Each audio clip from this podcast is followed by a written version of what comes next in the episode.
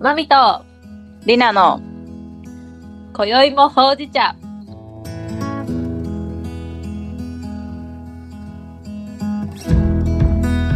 このポッドキャストは、日本に住むマミと、スイスに住むリナが、社会のことや自分たちが今感じているリアルを発信していくポッドキャストです。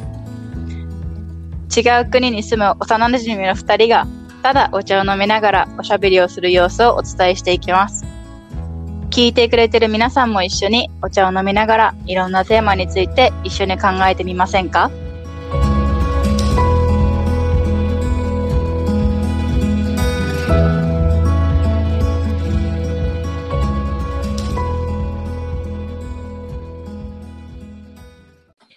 はい。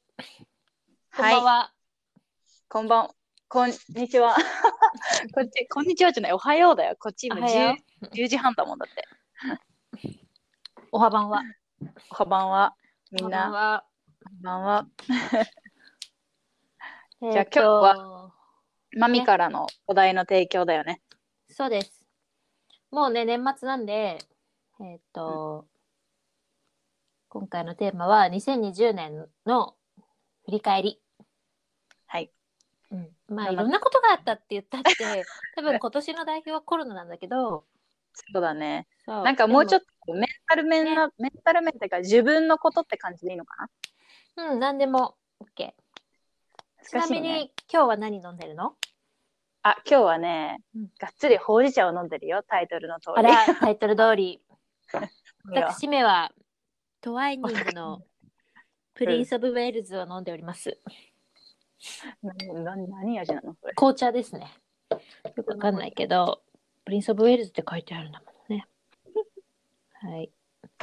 2020年、どんな年でした、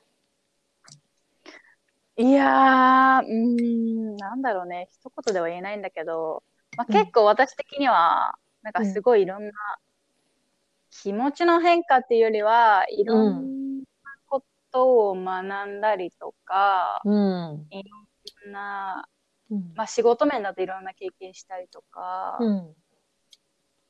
まあ、もちろんコロナでね、あの、大変だったんだけど、うんでも結構自分的には充実してた年かなっていうのは思う。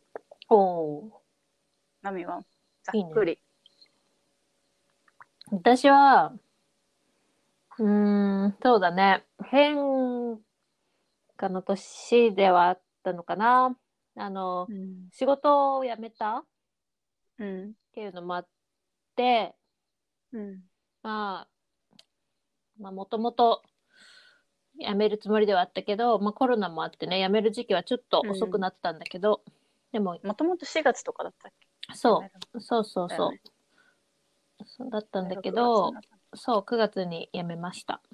で、うん新しくうん。新しい仕事に移ったり、で、まあもっと本当は辞めてから年末までにもっとこう英語の勉強とか ねしたかったんだけど全然できてないみたいなね。なんか仕事を辞めた理由とかは 話したら？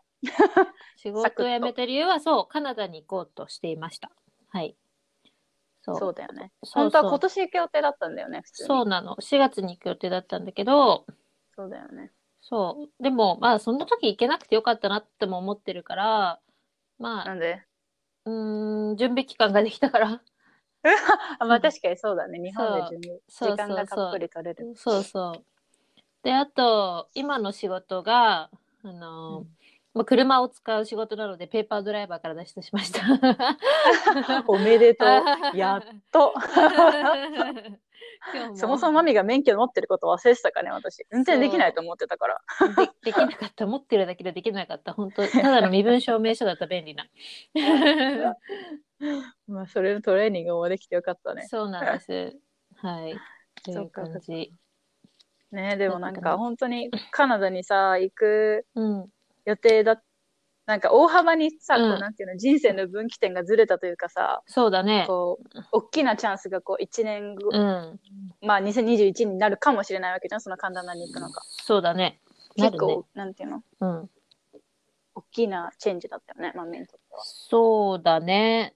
まあ、カナダに行こうとのもだし、こう、より今やってる仕事の内容が本当に自分がずっとやりたいことなのかってことも考えて、うん。なんだろう。ああ、ずっとここにいたいんじゃないんだなってうん。自分の中で思ったから、こう、なんだろう。やめようって思えた。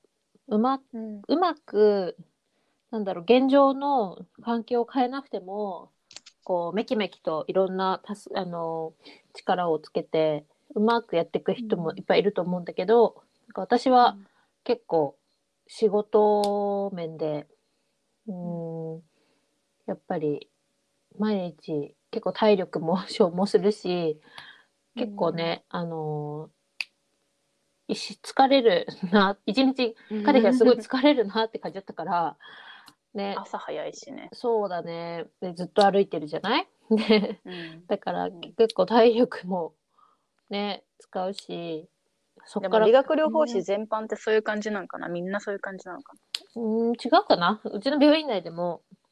な違うし、ね、うん。あの、やっぱり自分のいた場所はうん。結構動き回ってたから、私は。すごい忙しく。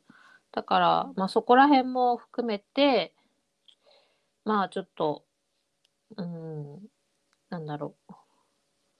まあやめようって思った？うん。きっかけかな。まあ、いいタイミングだったのかもねそう。うん。で、自分のやりたい勉強とか、あの、英語以外にもやりたい、その、うん体のことの勉強とかも、ちょっとそっちに、ちょっと頑張ろうって思いました。うんね。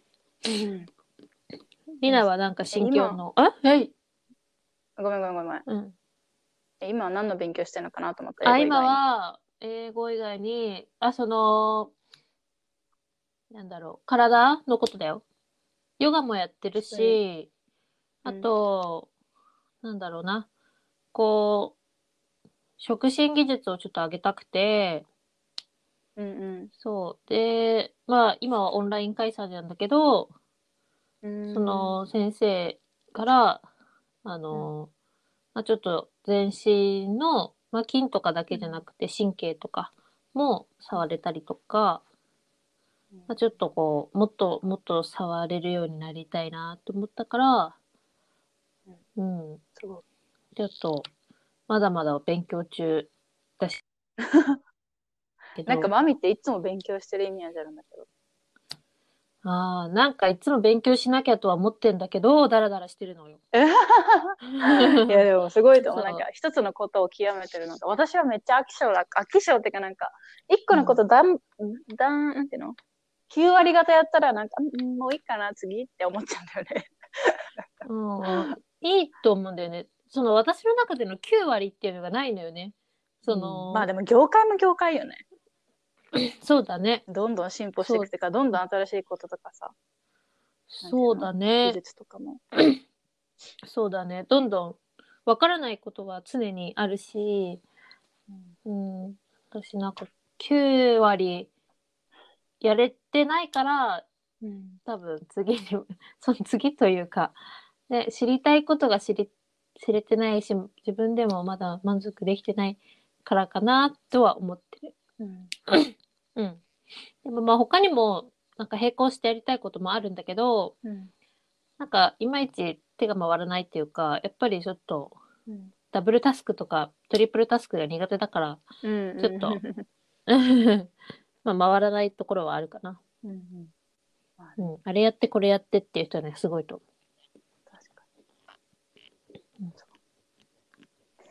りなは、なんか、何？なんかそんな、なんか学んじゃったっけ？まあ学んだっていうか考える機会が増えたのかなって思うんだけど、なんか、今年なんかいろいろ考えてたっぽいよね。なんかすごいいろいろなことについうんて察、するに。そう、なんか、ん。別にそれがな、何、どう、この、この今後どうこうとかじゃないんだけど、なんかいろんな、うん。まあこのポッドキャストを始めたの、一個の、なんていうの？うん。うん、やりたかったことだし、おややりたいか、やり、やれることかなみたいなのもあったから、なんかすごい良かったんだけど。うんでもなんか、まあソーシャルメディア、てかさ、私日本からさ、離れてるからさ、その、はいはい。情報源がソーシャルメディアとか、うんやっぱり、えっ、と、なんていうの、ニュースまとめサイトとかしかないわけよ。うんうんテレビもないし。現地に日行本のってこと？そう、日本のとか、日本で起きてることに関して、うん。やっぱそういうところからしか情報って入ら入ってこないんだけど、なんか、うん。今年やっぱソーシャルメディア結構、うん。まあ自宅にいる時間が長かったっていうのなんだけど、うん。いろいろ見たりとか、それについて考えたりとか、うん。やっぱ社会問題とか、まあ、ビブラック・ライブスマターとかもあったけど、うんなんかやっぱ人権の問題とか、人種とか、スキンカラーとか、うん男女の問題とか、まあ、前回男女の問題について話したけど、とか、あとなんだろうな。なんか、本当は、うん私は何に興味があるんだろうかみたいなのを、いろいろこう、手を、いろんなところに手を突っ込みながら自分で発見していったみたいな感じかな。うん。うん。うんで、なんか、今スポーツ業界、てかずっとスポーツ業界にいるけど、うん。うん、なんか本当にこれが私がやりたいことなのかなって考えることがすごく多くなって、まあなんか自分自身に向き合う時間が多くなったのかな、うん言ってしまえば。で、なんか多分世界中の人がそうだね今年はね。うん、そうかもしれないね。なんか結構いろんな、うん、なんか外に向いてる意識が結構自分に向きやすていうか、うんうん。かなって思うんだけど、うん。なんか、まあ、自分的にも結構そうそうだったから、うんうん。なんかいろんな考えが浮かんでアイディアにして、うん。あの、実行してみたいなって思ったりとか、いろんな団体にちょっと参加して、会話に参加してみたりとか、うん。偉いよね。なんか、世の中知らないことだらけだって思ったの。そうだね。私もねそれはすごく思った今年 うんうん、いつもこう考えてる時間もなかったんだけど今年はね、うん。すごく思ったしあと社会的にも、うん。なんだろうそういう人たちが増えたのかわかんないけど、環境問題もね。そうそう環境問題あのイヤーだったと思う。結構確かに、あのなんかサスティナル、ブルみたいなワーうん。そうサスティナブルイヤーだったと思うし。そう、本当にそれが、多そ分私はただのソーシャルメディアのブーミングだと思ってたんだけど、多分うん。日本結構雑誌とか、うん、テレビとかでも結構こうバーって盛り上がってたっぽいじゃん。盛り上がってるねだしなんか今年からすごく環境に配慮してますとかうん。なんかなんだろうもっとこうこうなんだろうなこう持続可能ななんだろう、ことを気にしてますみたいな感じの製品とか、そういうものを歌い文句のものがね、多くなったと思う。う。うんなんか明るみに出やすくなってきたっていうか、そうだね。まあパリ協定の理由もあるのかな？わかんないんだけどさ。ちょっとわかんないかも。どうなんだろうね。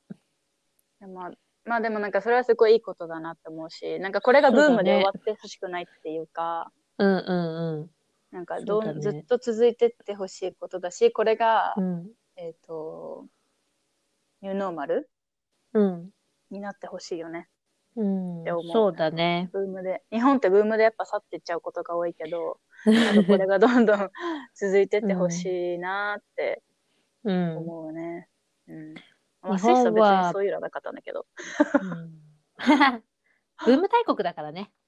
うん。いいことだけどね。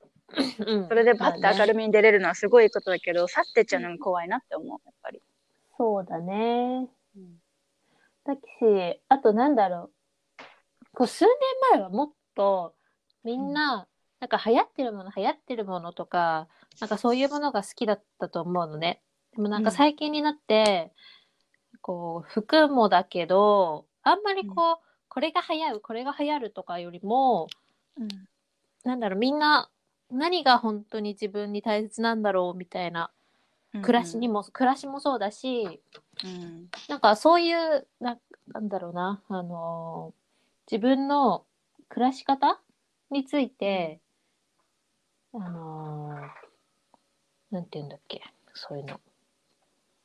考える機会になるみたいな。うん。いや、あの、トトータルじゃなくて、なんだっけ。これなんて言うんだっけ？ちょっと忘れちゃったけど、よくが。まあ、その、暮らし全般で、なんかみんな自分らしく、自分らしい暮らしとかそういうものをうん考えるようになった気がするなーって思う。なんかそういう人が多いような気がするうよね、やっぱん、り。そうそうそう。でも、まあ、ソーシャルメディア上でしか私はわからないんだけどさ、日本にいる人がどういうふうに考えてる、ソーシャルメディア上と言っても私の友達の範囲なんだけど、あ、そうなんだ。うん、そうじゃない？だってそんなに、え、自分の友達のさ、うん、は結構変化があ、なんだろう。あ、みんなこういう変化を遂げてるんだとかって思った？てかなんかみんな結構、私、あ、なんていうのかな、アメリカンジャパニーズのことか、あ？ジャパニーズアメリカ。ン日本ね。日本、なんていうの？アメリカ生まれの日本人とか友達結構いて、その BLM の時とか、めちゃくちゃ結構その子たちが発信してるのを見て、なんかみんなちゃんと考えてるけど発信する場がなかったのかなとかさ、あ たりとか。でもなんかそういう子の話ってすごいリアルだから私はすごいなんかうん。聞けてよかったというか、その子としてディスカッションうん。できてよかったなって思うし、うんまあソーシャルメディア上でね、うん。なんか今までそういうことについて話さなかったけど、職場にいた時は、日本の。うん。うん。けどなんかこういう話題について一緒に話せるのはいいなと思ったし、うん。なんか、なんていうのかな。私がちょこちょこ発信してることに対して、今まであんまりそういうふうに話したことがなかった子たちが結構リアクションしてくれて、あ、へー私もずっとそういうふうに思ってたよとか、今度一緒に話してみようよとか。なんか、それ嬉しいね。結構嬉しかったし、あ、うんなんかみんなそういうことを考えてるうん。んだなって思えたのうんうんが結構なんか良かった。うん。ああ、それはいいね。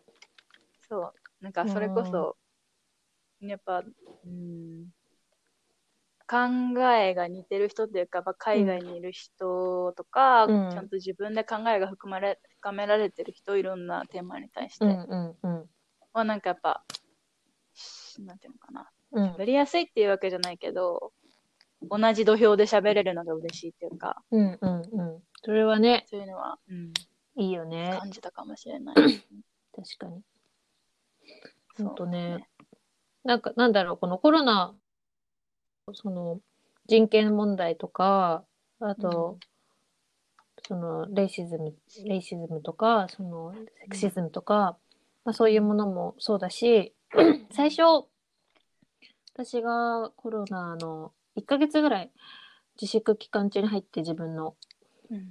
あのー仕事の中で、うん1ヶ月ぐらい家にいる時間があって、で、なんだろうな、もうちょっとこうね、いつもやってることよりも違う知識とかも入れたいなって思ってうん、なんか最初はあの YouTube のあの、あっちゃんのエクストリーム現代史とか 見てたわけ、めっちゃ。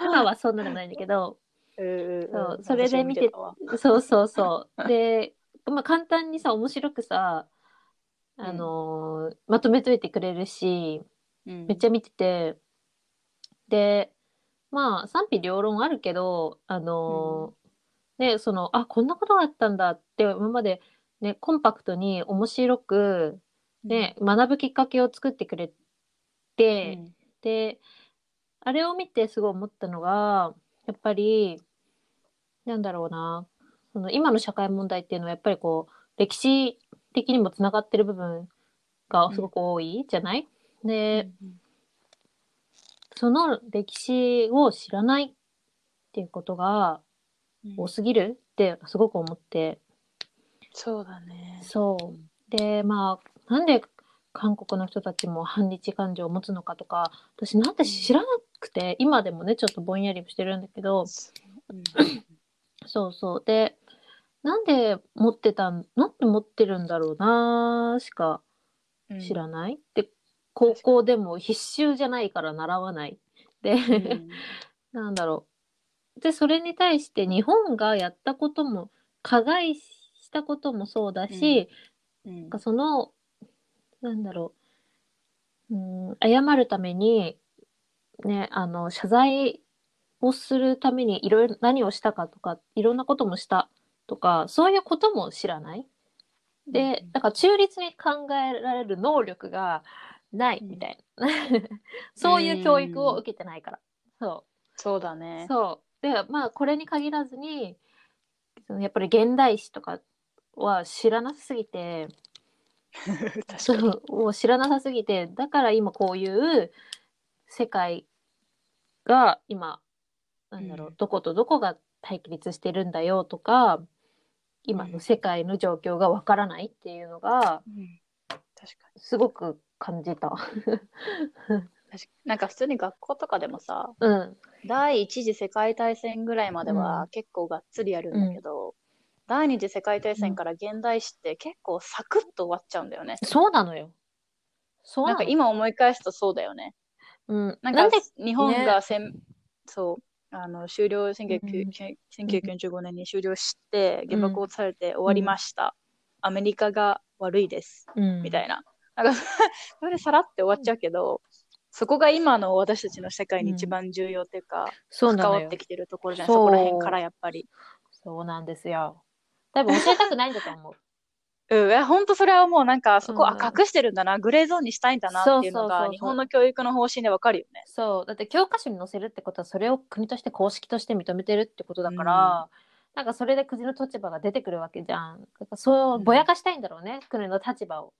こうこう考えてる、あのかあの歴史は俺たちはこう考えてるよっていうなんだろう中立な立場でものを考えさせることをさせないっていううんうん。感じなんですよ。僕にはとか言って。いや、ほんとそうだと思う。もうね、なんか、なんか結構こっちで、うん、なんか私の旦那は結構歴史とかにすごい興味があって、そうだねいろんな歴史大好き人間だよね。知ってるから、うんなんか、でもそれそれこそ家族とかの間で、うん。なんか日本の原爆の話が出たりとかしたときうん。に、え、なんでこれって結局こういう風になったの？真実はどうなの？とかって聞かれると、え、わからないみたいな。え、結局アメリカが悪いの？それとも日本が悪いの？とか、うん。え、それこそドイツはどうだったの？とか、うん。なんか言われると、知らない。うん。わからないみたいな。うん。ちょっと自分で調べてくれる？みたいな。そう。でもなんか、ヨーロッパではこういうふうに、スイスではこういうふうに教えられてるけど、日本ってどういう教育,、教育のされ、され方されてるのとか、うん聞かれると、うん、結構ぼやって、ぼやかされて教育されてるかも。うん、教えないっていう教育って書いてうん、そうそう。えーる。そうなんだ、とか。結構恥ずかしい思いをすることが多いかな、やっぱり。そうだね。え、君日本のことを。ね、うん自分の国だろみたいな。そうそうそうそう。だからなんか、あ、それ、まあそれもあるよね。私はそのあっちゃんのやつももちろん見始めたけど、うんなんかその理由もある。やっぱ日本のこと聞かれた時に答えられないのですごい恥ずかしいって思って。ねえ、それはあるようんねな。んか、そう、ねなんか旦那の一番下の弟が何二十歳なんだけど、うんうんうんうん。なんかその子に、あの、普通に家族で集まった時に、台湾の話をされてね。はいはいはい。台湾ってさ、みたいな、うんいつまで日本の統治下で、なんで今そんなに親日なの？みたいな。知らないね。話されて、えー、知らないと思って。行ってすごい親日っていうのしか思わなかった。そうじゃん、うん。確かに歴史的に関わってるのは知ってるけど、そうだね。え、でもけ、なんでに親日になったの？なんで反日じゃなくて親日になったの？と確かね。20歳の子に聞かれて私27で答えられないってすごい恥ずかしくうて、ん、あ なん確かか、にね。すごいいろんなことに興味を持ってる若い子たちがいる中、うん自分の国を何も知らない私がすごい恥ずかしいっうんうんうん。て思っちゃった。私の弟と同い年だし、二十歳とか。ああ、確かに。うんでも日本人自体そういうことにあまり興味を持たないようになってるもんね、もそうだね、うん持たないようにされてう。るっていうか。持たないようになってるよね。持っちゃった人たちが逆逆に、何そんな興味持っちゃってんの？みたいな感じでね、見られる感じもある。るしね。そそういう風潮はなんれ、かあるよね。よくないよね。あと、こう、話し合いとか意見を出し合うっていう、うん、教育ではないから、あなたはどう思う？っていう教育じゃないじゃない？これはこうでした、ね。みたいな感じでうん。終わって、なんかうん。よくわからないところは教えずみたいな、暗記してねみたいな。知識と入れるそうそうそう年号みたいなね感じだから、だからそれに対して自分はどう考えるんだろうっていうことをしてこなかったなってすごい思ったね。うん。だそう考えるとね2020年っていろいろ考えたよね。うん。本当そうだと思う。今更だけど、でもいい、うん、いいい機会だったと思う。いい機会だった時間があったから。と思う。うん。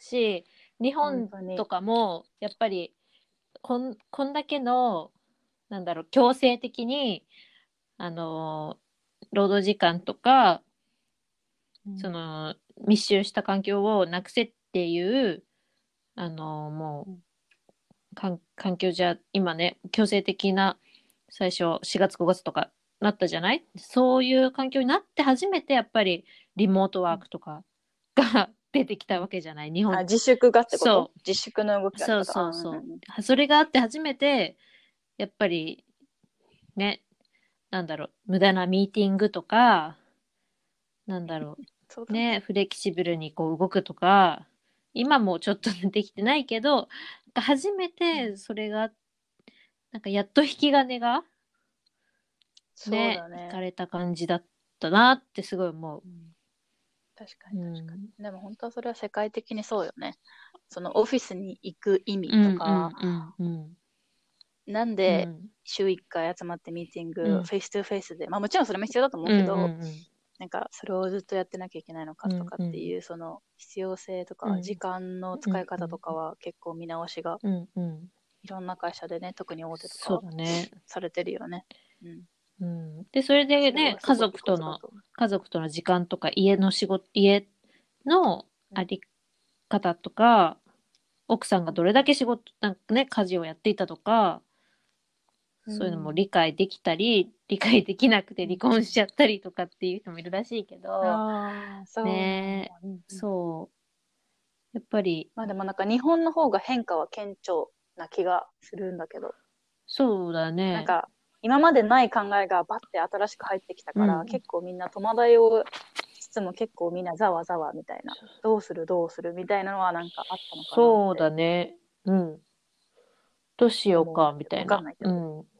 ね。っていう感じだったと思う。私の周りではそんなに、なんだろう、すごく大きな変化とかはあんまりなかったけど、うんうん。やっぱ一般企業の方が多いと思う。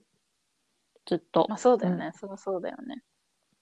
私はね、病院勤めだったから結局行かなきゃいけない身だったし、そう。そうだから、ね、そういうのはないけど、うんねでも、なんか、ね結構、あと、リモートワークが始まって、日本ではやっぱり、東京東京にいる意味がやっぱりちょっとなくなったから、結構遠、遠い、ちょっとこう、ベッドタウンとか、もうちょっと山、ステイケーションみたいな？あれ？あワケーシションワーケー、ワケーションワケーションだ。そうそうそうそう。ワケーションっていうか、引っ越しちゃう人が結構いるみたい。いた、いたかな？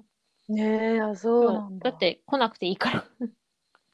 まあ高い家賃払そうってね。でそ狭いとこに住む意味ないからね。そうそうそうそう で家族と時間も過ごせる家賃も安いで自然もあるとかって言ってちょっとこう地方に出ちゃう人が多くなったんじゃないかな。うん。うんうんそれがめいや、いいことだとう思う。ん。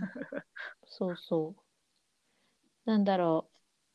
六本木で数年前にリナと あの、うん。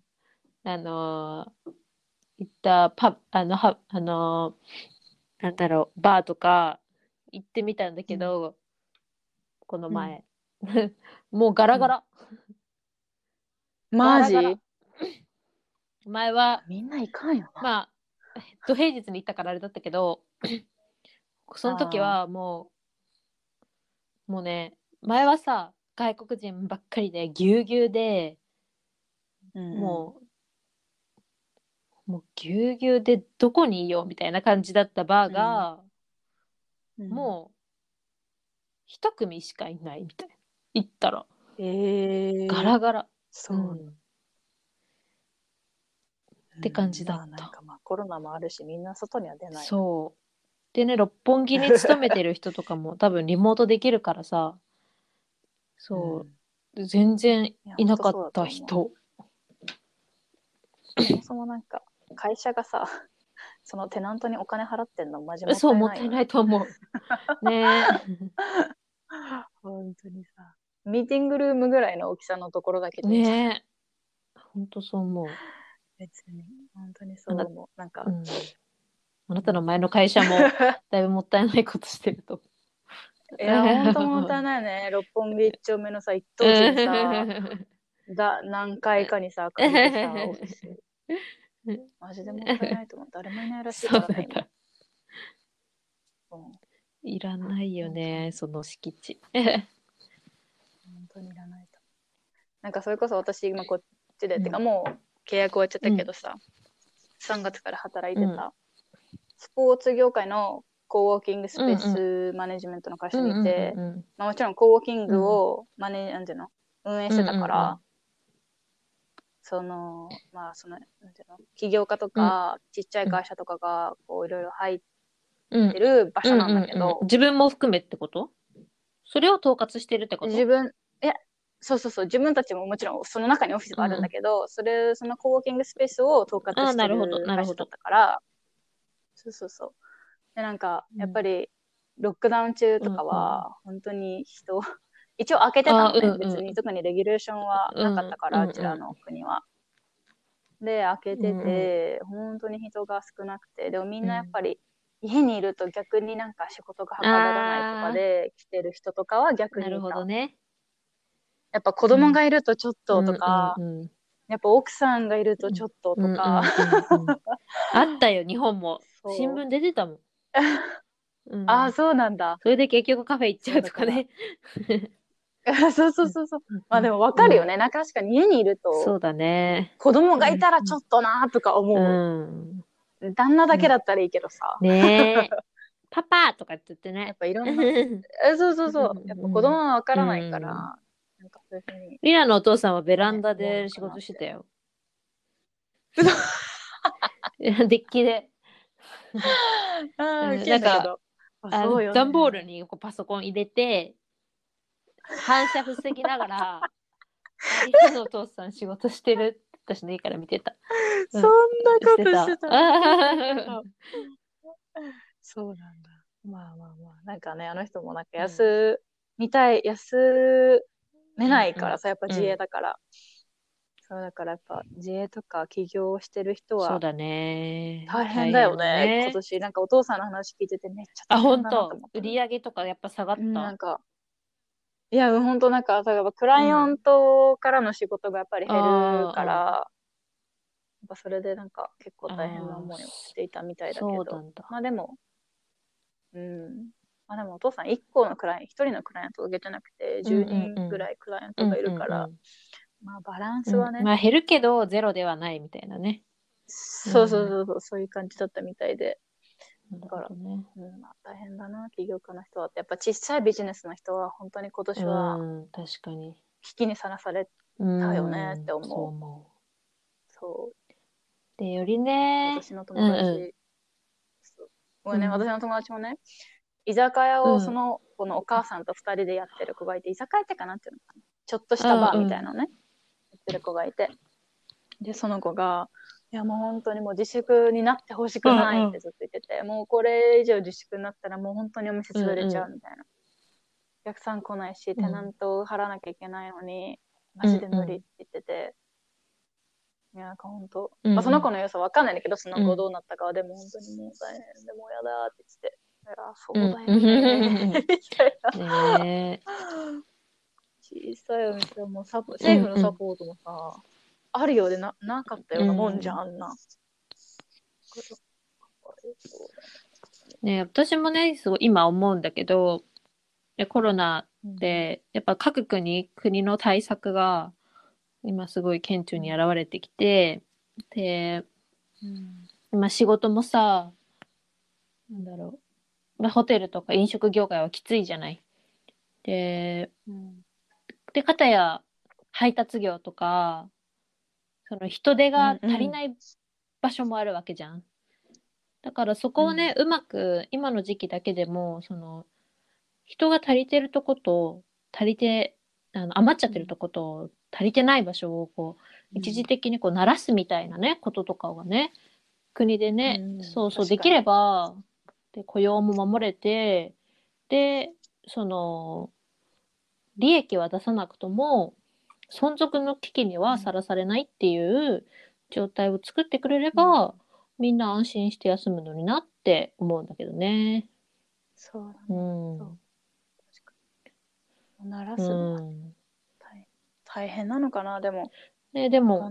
ねその、お弁当とかさ、あの結構、みんなさ、お子供もお父さんも家にいて、お母さんご飯作るの大変だからお弁当とかお惣菜とか買ううんことが多くなったって言った時に、お弁当屋さんとか、なんかその、そっち側の、なんだろう、人手が、あの、足りなくなった時とか、なんだろうな、どっかの県で、そのホテルの人たちが余ってるから、そのお弁当の方とかに回ってとかってやって、結構こう協力してやってるとこもあったりしてて、それはスそうマートだね。そうそうそうそう。そういう地域でそうやってやってるとこもあったりして、で、飲食店に行かない、さ、あの、野菜とか回したりっていうところもあったし、なんか地域でそうやって動いてくれる、そういう案を持ってる人たちは動いてるけど、まあ、国がその大々的にそれを大きく流れを作らないから、うんなんだろう。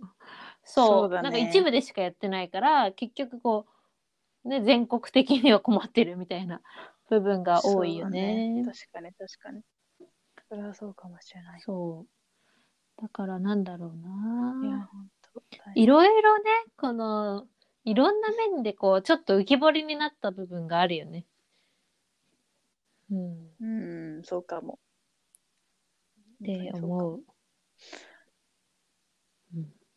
いやーでもなんかスイスも結構他の国に比べて政府のサポート他の国っていうか他のヨーロッパ諸国に比べて政府のサポートがそんなに熱い方じゃないっていうことが明るみに出てきてそうそうそうそう。え、フランスなんかとかドイツのがいいってこと？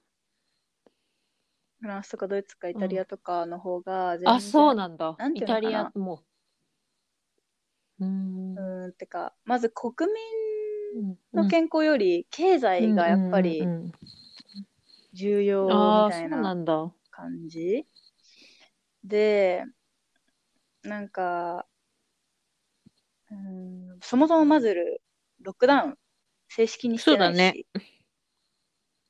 うん、開けてもいいよ、でもレギュレーションはこれぐらいね、10人以下ね。とか、5人以下ね。とか、レストランは開けてもいいけど、えっと、一席開けてうんうねん。とか、そういうこう、ほんわか、でも経済は守っときたい。でも数はめちゃめちゃ増える。日本と一緒よ。もうど、もうどっちなん？みたいな。で、もう結構うんもう国民はもう、もう、もうわからないみたいな。どう、どうすればいいかわからないみたいなうん。感じで、だからなんか、政府のサポートも、うーん、なんかどうなんだろうな、みたいな。うん。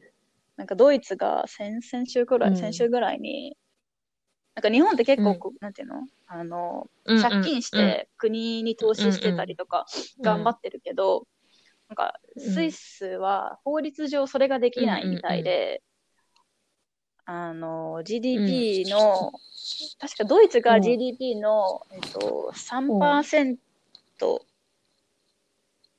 うん。まで、えっと借金を作って国民に投資してるみたいな。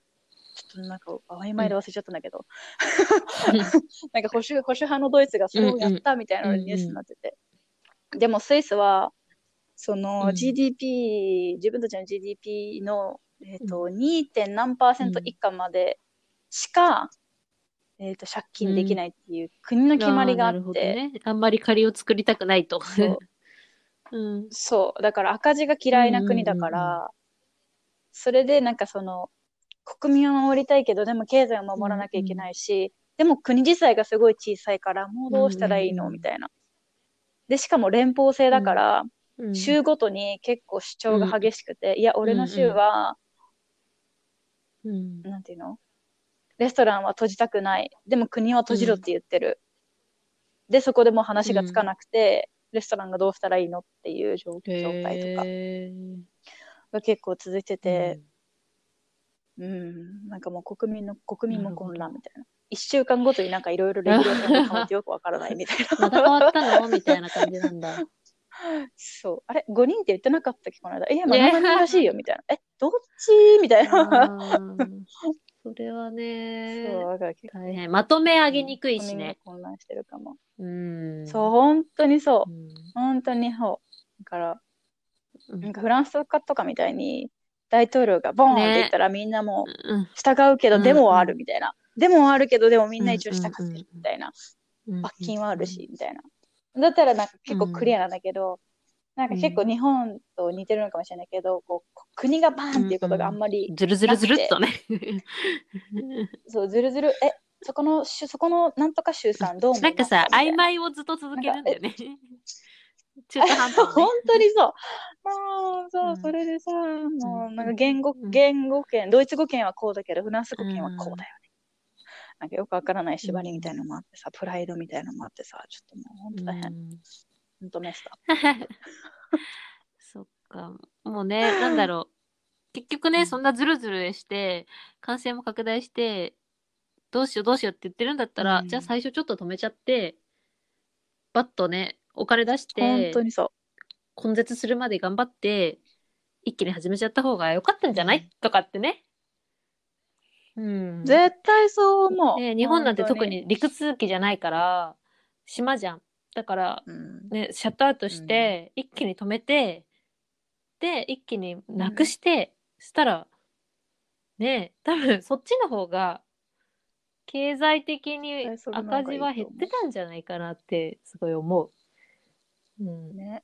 うん、私もそう思ね後手後手ね。う。まず国民の健康が一個じゃん。あ、うん一番じゃん。じゃねえの、うんって思ったけど、じゃねえのか、うんみたいな。ねなんかね、そこら辺スパッと決めるっていうのはね、大胆さは必要だよね。うん。うん。ほんとそう思ねう。まあ、まあねもう過ぎちゃったことだし、こ数は、日本今数やばいし、そうだねコロナの感染やばいもう私毎日感染何人とか知らないから見てないからもう。う ん、もうなんか、私、スマニュー登録してて、それの通知がバッてくるために、あ、また800人、また600人みたいな。ね大丈夫か、日本かな。えまた。まあ、スイスよりはあ、本当にもっと多いの？全然多い。1わお日2000人とかじゃない ?5000 人とか。すごいね。だって人口800万人だからね、東京の4分のあ少ない3ぐらいだから。でもそれだけかかってんだ。それで、じゃあそれだけかかってるし、それを歯止めしない政府に結構、うん私は、もうちょっとどうにかなって、確かにね。コロナにかかった身としては、どうにか早くしてみたいな。大変だったしね、療養生活も。感じの。大変だったよ、ほんと。そうだよね。そうだよ。それがあった。コロナにかかったってことは結構大大きかったかも、私的に2020年。10日か、2週間ぐらい療養したからね。うんてか、アイソレート。隔離。そうそう。まあでも、ねよかったね本当に。うん、本当家う庭内でしちゃったうまい家庭内別居。居ができたね。本当だよ、旦那にさ、ずっとさ、このベッドでさ、10日間寝てもらってさ。う ん申し訳なかった。ね、でもなんかそういう時こそね、うんなんか優しさもね、より分かったりとか。うん。いや、本当にそう。優しかったし、でもなんか、喧嘩え、なんかすごい喧嘩するとかって言ってたね。なんかめっちゃ泣くとかって。めっちゃ喧嘩したけど、もうなんかき、私の気持ちもダウンしてたのもあったけど、なんかもう本当に、もうお母さんみたいな。私はもうお母さんが恋しくて。すぐ会えなくて辛いよね。うん。いや、本当辛かった。だからもうなんか、私の義理の母、うんうん。お母さん？義理の母っていうの？うんうん。向こうのうんうん旦那のお母さんにも、なんかルードが、あルードがって言っちゃった。旦那が、うんリナが参ってるってことを伝えてて、で、なんかそれで、まあ、彼女はフランス語しか喋れないけど、電話くれて、すごいゆっくり喋ってくれて大丈夫だよ。みんなリナのことを。愛してるからね、みたいな。そんなに心配しないでね、みたいな。すぐ治るよ、みたいな。言ってくれて。優しい。本当に優しくて。まあ、海外生活はやっぱりさ、なんか夫だけじゃなくてさ、そのやっぱ家族がどれだけね、うん優しくしてくれるかが、やっぱ生活しやすさの一部だよね。なんかね、一つの。ね。うん、本当にそう思う。やっぱりみんな、旦那の兄弟も結構みんな、テキストくれて、うん大丈夫?リナとか泣いてんの？すぐ治ると、すぐ治るといいねとか。だって辛かったんだもん、その時。もう本当に。もうでそれで、それ、それで速攻うちのお母さんに電話して。なんか私は心配あんまかけたくなかったから、あんま電話しなかったんだけど。そうそうそう。でもなんか、ママも、うん。いや、本当に一緒にいらなくてごめんね。でも大丈夫だよって言ってくれてさ。いや、お母さんがいたらすぐ、なんていうの？それこそおかゆが私はめっちゃ恋しくて。おかゆを作ってほしかったの、本当に高熱の時は。でも旦那は作れないから自分でキッチンに立っておかゆをあ、作って。キッチンまでは行ってよかった。行ってオッケーだったんだ。うん。うん、いや、でも、隔離がだもうか検査して、うんあの、ポジティブだった時から、うんもうアイソレートしてたから、もうそこからはもう、なんか何も作れないだろうなと思ったから、ヨーグルトとか、うんうん。ゼリーとかお願いして買ってきてもらって、みたいな。でもまあ体調うんうん回復してからは、パスタぐらいしか作れないから、あの人は。パスタを食べたりとかしてたけど。か。まあ、うん。まあでも、うん。普通の、なんていうの、重症化してるコロナの人に比べたらうんうんうん全然、病院に、病院来るにもならなかったし。ったね。ラッキーな方インフルエンザみでたいな感じで終わっての味なし、味味なしインフルエンザみたい味ななし。感じで。あ、ほんとそういう感ねじだった。後遺症も残んなくてよかったね。そうそう。うん。いや、本当にそうだよね。後遺症をね今も、なんかあの味覚とか、悩んで苦しんでる人い残っぱいいるからね。うん。結構いるみたいだね。そうそうそう。なんか、なんか、あそれは良かったなって思うんだけど、そっか。それはまあ一大イベント。2021年はどうなるでしょうね。オリンピックやるねやるのかなやるやるとか言ってるけど、確かに使うお金とか私もったいないと思うんだよね。ううんん。やばいよね、今。だって、うん、放映権とかも。だろうし、スそうなのよポンサーも。。まあ、21年も多分、なんか、ごたごたしそうだな。だから2020年の 延長でね、気気がする。まだまだ。うん。いや、本当そうだと思う。うんうんまだまだ全然こそうの感じ収まらない後半って感じ、ただの。うん。うん。確かに。それはありそう。ねオリンピックもだし。私の仕事もどうなるんだろうみたいな。新しくあ見さなきゃいけないからさ。そっか。うん、探す探す。ね、でもさ、うんうん。まあでも今なんか、うんうん。一応面接一うんうん個進んでるとこがあって。で、なんかう、ん、そこは、本社がはいはい。マルタにあるんだけど。で、リモートで OK で、日本語、全部日本語なの。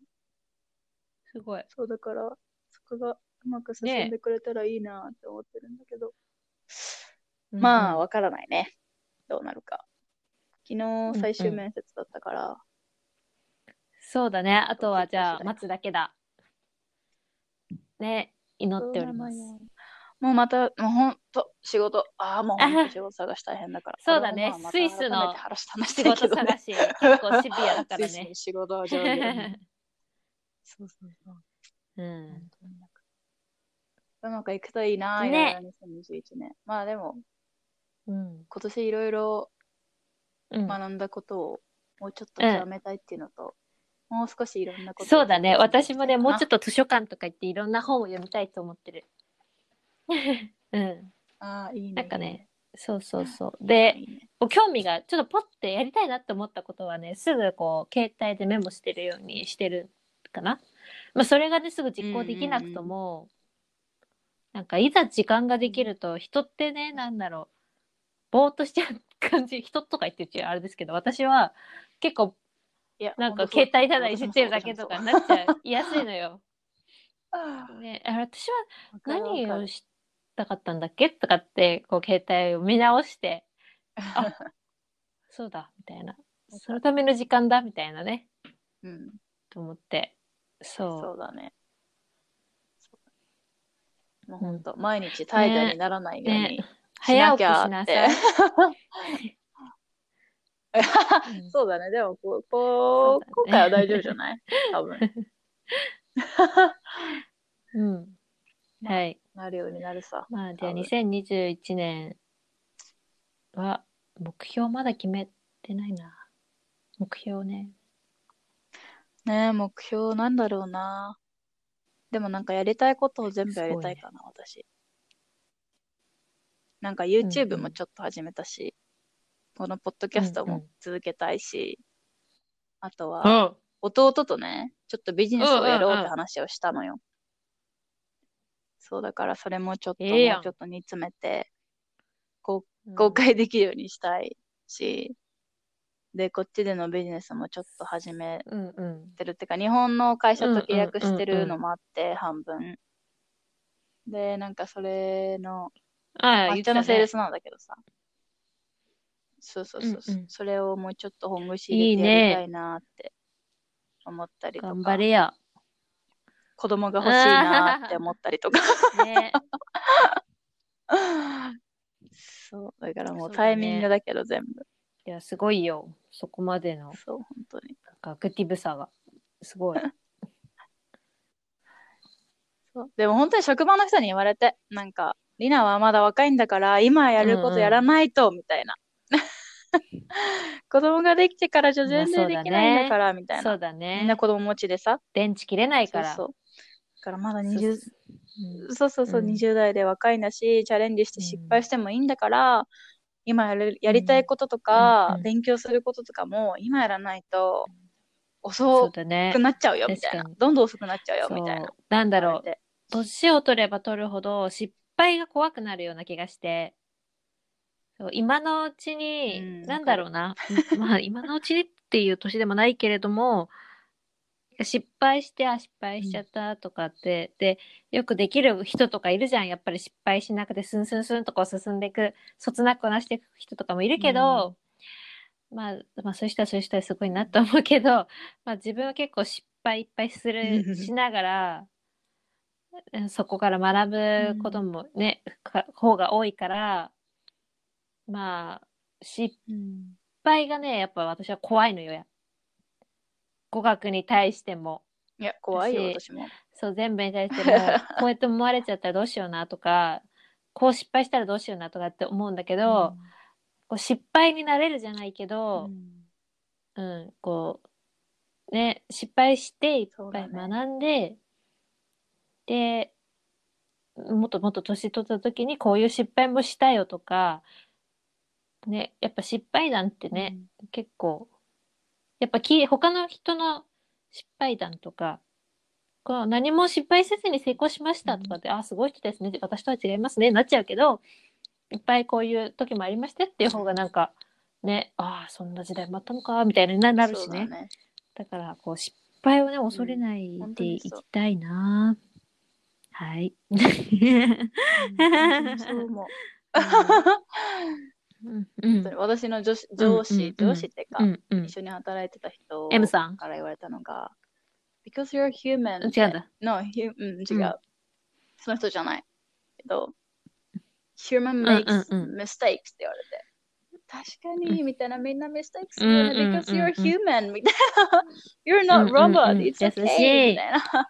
うん言われて、うん確かにな、みたいな。すごい優しいねえ子な供がいる人なんだけど。